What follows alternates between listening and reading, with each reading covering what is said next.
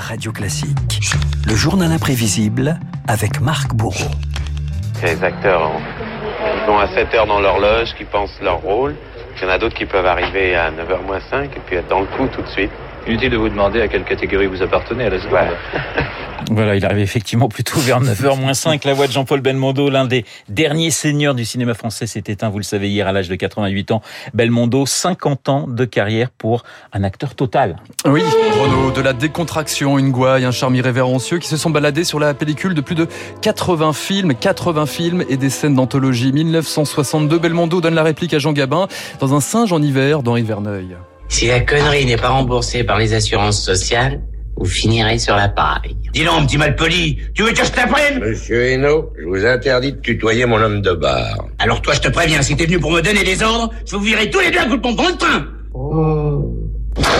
Et les calvas, qui c'est qui va les payer? Adressez-vous à l'intendance. Nous, on paye plus. On ne connaît plus, on ne salue plus.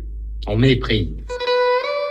Belmondo, Gabin, comme un passage de témoin pour cet acteur qui ne devait pas en être un. Jean-Paul Belmondo, c'est d'abord une gueule cassée par la boxe et un parcours chaotique au conservatoire d'art dramatique. D'un côté des amis, la bande des Rochefort, Marielle Bedos, Claude Rich, Annie Girardot, et de l'autre des professeurs qui soutiennent qu'il n'est pas fait pour les planches. Si vous n'aimez pas la mer, si vous n'aimez pas la montagne, si vous n'aimez pas la ville, allez vous faire foutre. 1960, Godard permet à Belmondo de leur répondre. Il le repère pour à bout de souffle, le confirme dans Pierrot le Fou. Belmondo devient l'égérie de la nouvelle vague. Godard et Anna Karina sont dithyrambiques. Qu'est-ce que vous appréciez le plus chez lui, en dehors de l'acteur, bien sûr? Certaines formes de gentillesse qui fait qu'il est toujours disponible et prêt à partir, à sauter, à jouer, à exister. C'est une grande qualité, je trouve, chez un acteur. Comment se fait-il, à votre avis, qu'il plaise tellement aux femmes? Parce que Jean-Paul, il a du charme, je crois que c'est ce qu'il y a le plus important, non? Il est pas beau, beau, mais il est pas mal, quoi.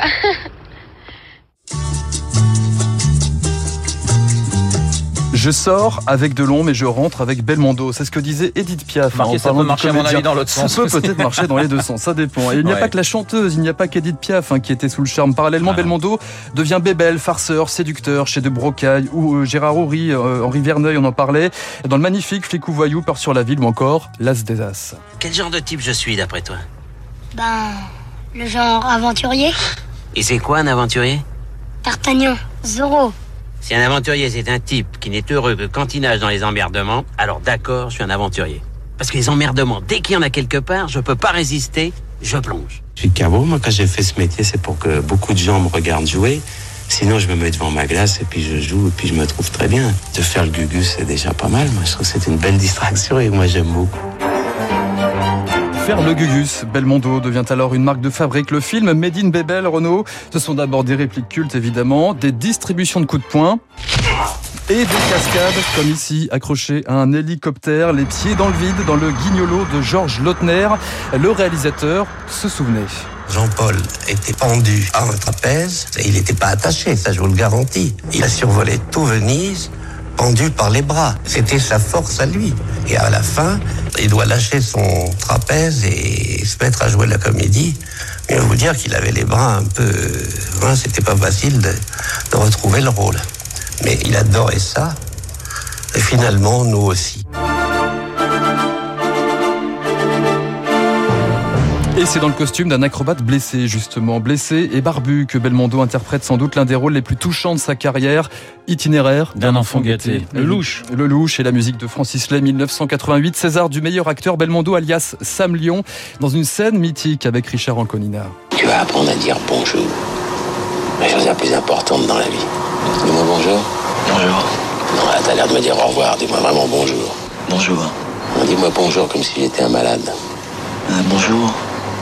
Je sens que tu es prêt à faire des choses pour moi.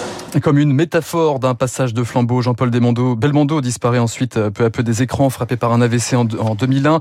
Euh, Sa dernière apparition, c'était en 2017, un palme d'or à Cannes, un point final à un itinéraire qui nous a gâtés. Belmondo n'est plus là et C'est vraiment dégueulasse.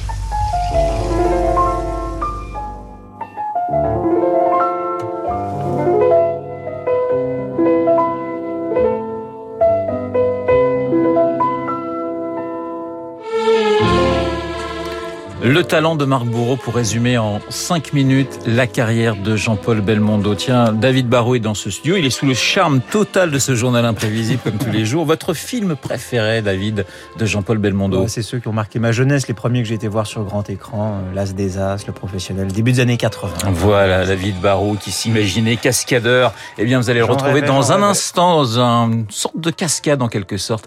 Et son décryptage, je vous rappelle que mon invité à 8h15 sera euh, Philippe Labro qui a tourné deux fois avec Jean-Paul Belmondo. À tout de suite. Vous écoutez Radio Classique. Avec la gestion Carmignac, donnez un temps d'avance à votre épargne.